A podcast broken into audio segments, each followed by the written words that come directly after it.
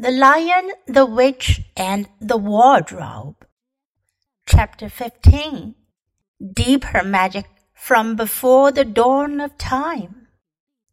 While the two girls still crouched in the bushes with their hands over their faces, they heard the voice of the witch calling out, Now, follow me all, and we will set about what remains of this war. It will not take us long to crush the human vermin and the traitors now that the great fool, the great cat, lies dead.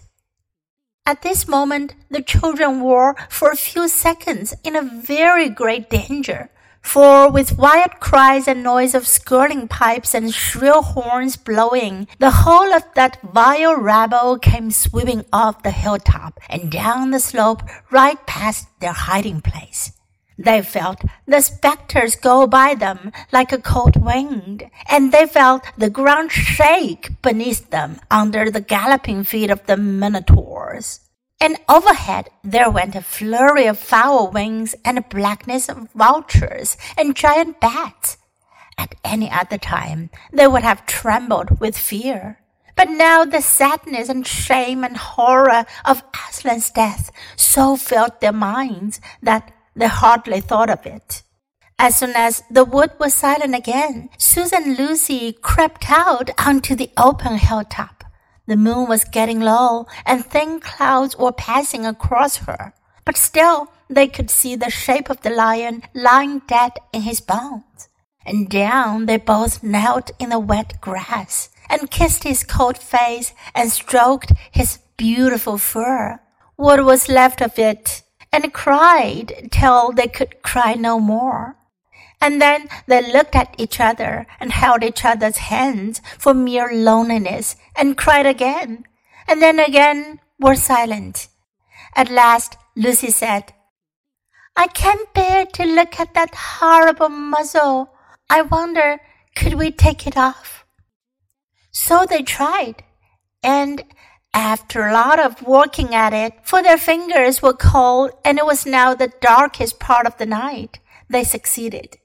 And when they saw his face without it, they burst out crying again and kissed it and fondled it and wiped away the blood and the foam as well as they could.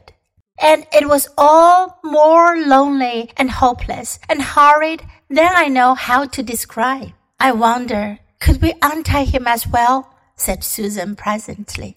But the enemies, out of pure spitefulness, had drawn the cords so tight that the girls could make nothing of the knots. I hope no one who reads this book has been quite as miserable as Susan and Lucy were that night. But if you have been, if You've been up all night and cried till you have no more tears left in you. You will know that there comes in the end a sort of quietness.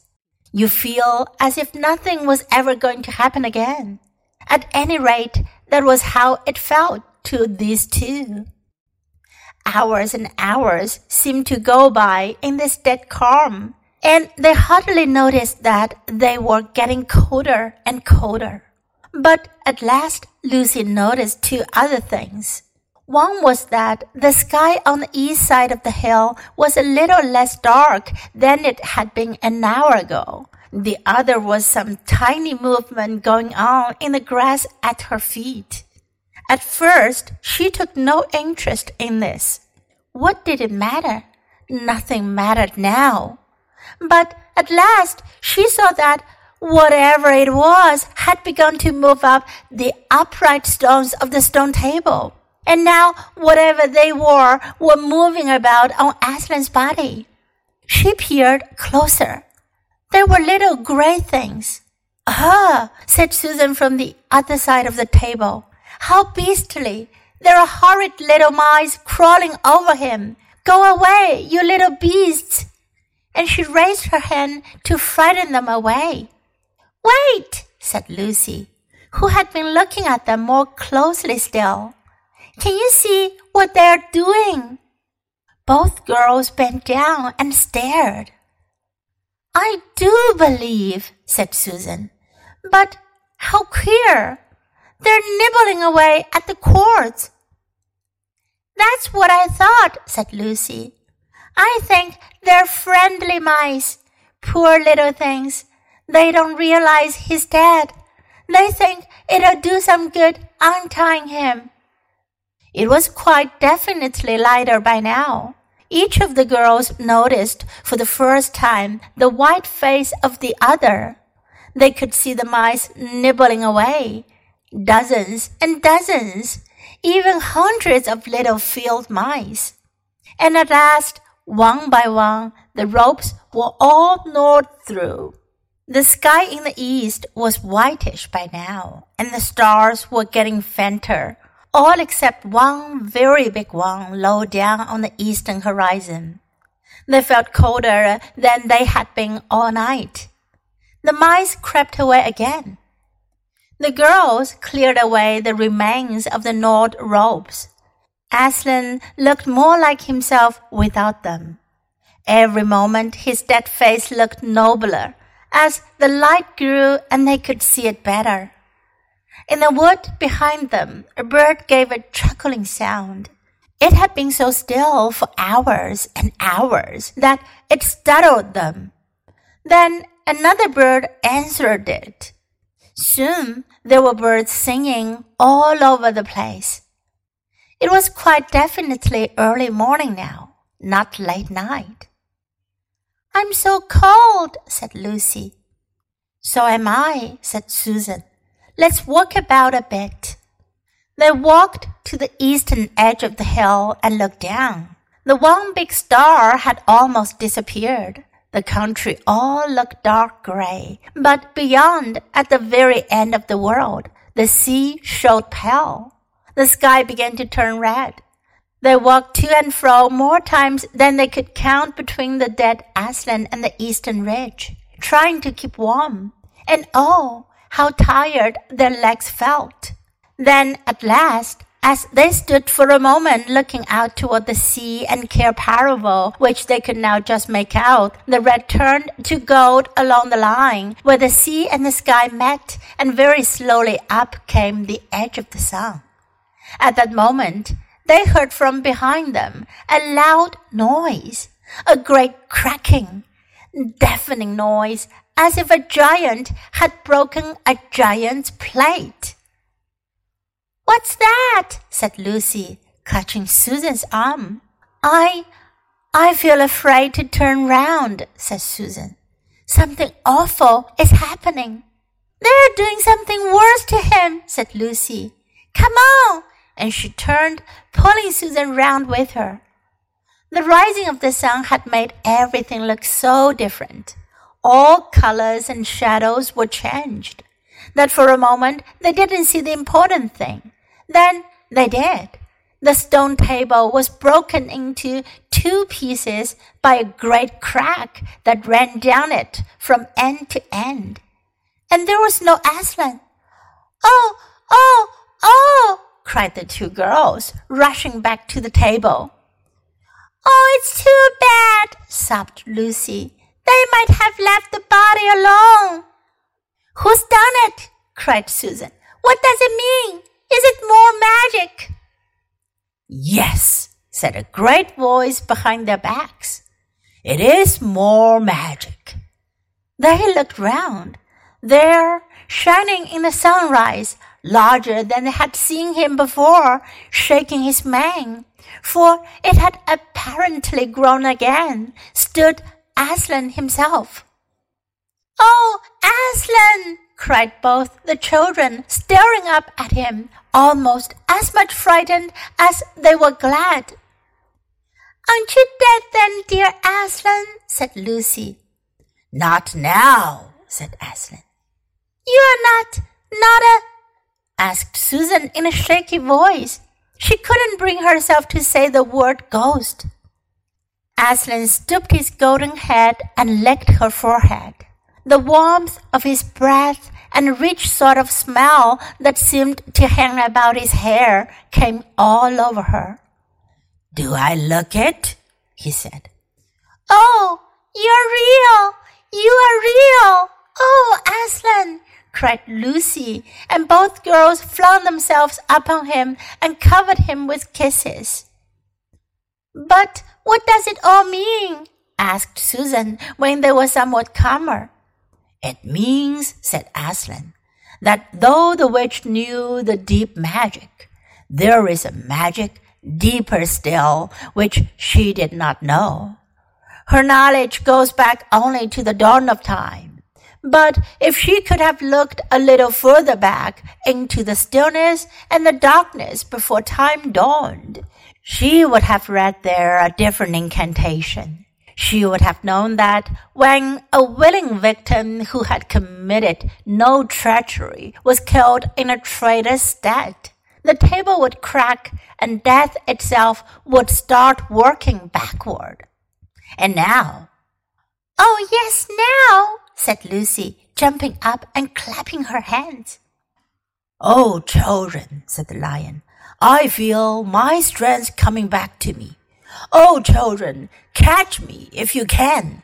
He stood for a second, his eyes very bright, his limbs quivering, lashing himself with his tail.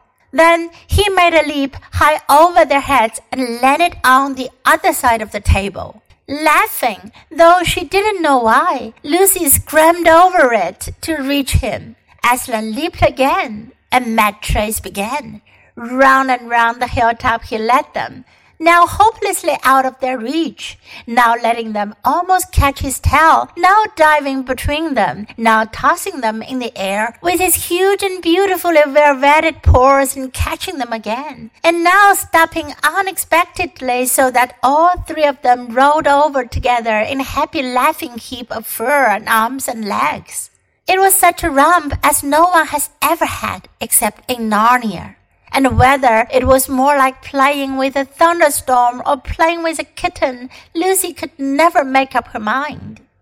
And the funny thing was that when all three finally lay together, panting in the sun, the girls no longer felt in the least tired or hungry or thirsty. And now, said Aslan presently, to business. I feel I am going to roar. You had better put your fingers in your ears. And they did. And Aslan stood up, and when he opened his mouth to roar, his face became so terrible that they did not dare to look at it. And they saw all the trees in front of him bend before the blast of his roaring, as grass bends in a meadow before the wind. Then he said, We have a long journey to go. You must ride on me and he crouched down, and the children climbed onto his warm golden back. And Susan sat first, holding on tightly to his mane, and Lucy sat behind, holding on tightly to Susan. And with a great heave, he rose underneath them and then shot off, faster than any horse could go, downhill and into the thick of the forest. That ride was perhaps the most wonderful thing that happened to them in Narnia. Have you ever had a gallop on a horse? Think of that. And then take away the heavy noise of the hoops and the jingle of the bits and imagine instead the almost noiseless padding of the great paws. Then imagine, instead of the black or gray or chestnut back of the horse, the soft roughness of golden fur and the mane flying back in the wind. And then imagine you are going about twice as fast as the fastest racehorse. But this is a mount that doesn't need to be guided and never grows tired. He rushes on and on, never missing his footing, never hesitating, threading his way with perfect skill between tree trunks, jumping over bush and a briar and the smaller streams, wading the larger, swimming the largest of all. And you're riding not on a road, nor in a park, nor even on the downs, but right across Narnia in spring, down solemn avenues of beech and across sunny glades of oak, through wild orchards of snow white cherry trees, past roaring waterfalls and mossy rocks and echoing caverns, up windy slopes alight with gorse bushes, and across the shoulders of heathery mountains, and along giddy ridges, and down, down, down again into wild valleys, and out into acres of blue flowers. It was nearly midday when they found themselves looking down a steep hillside at a castle. A little toy castle it looked from where they stood, which seemed to be all pointed towers. But the lion was rushing down at such a speed that it grew larger every moment. And before they had time even to ask themselves what it was, they were already on a level with it. And now it no longer looked like a toy castle, but rose frowning in front of them. No face looked over the battlements, and the gates were fast shut. And Aslan, not at all slacking his pace, rushed straight as a bullet toward it.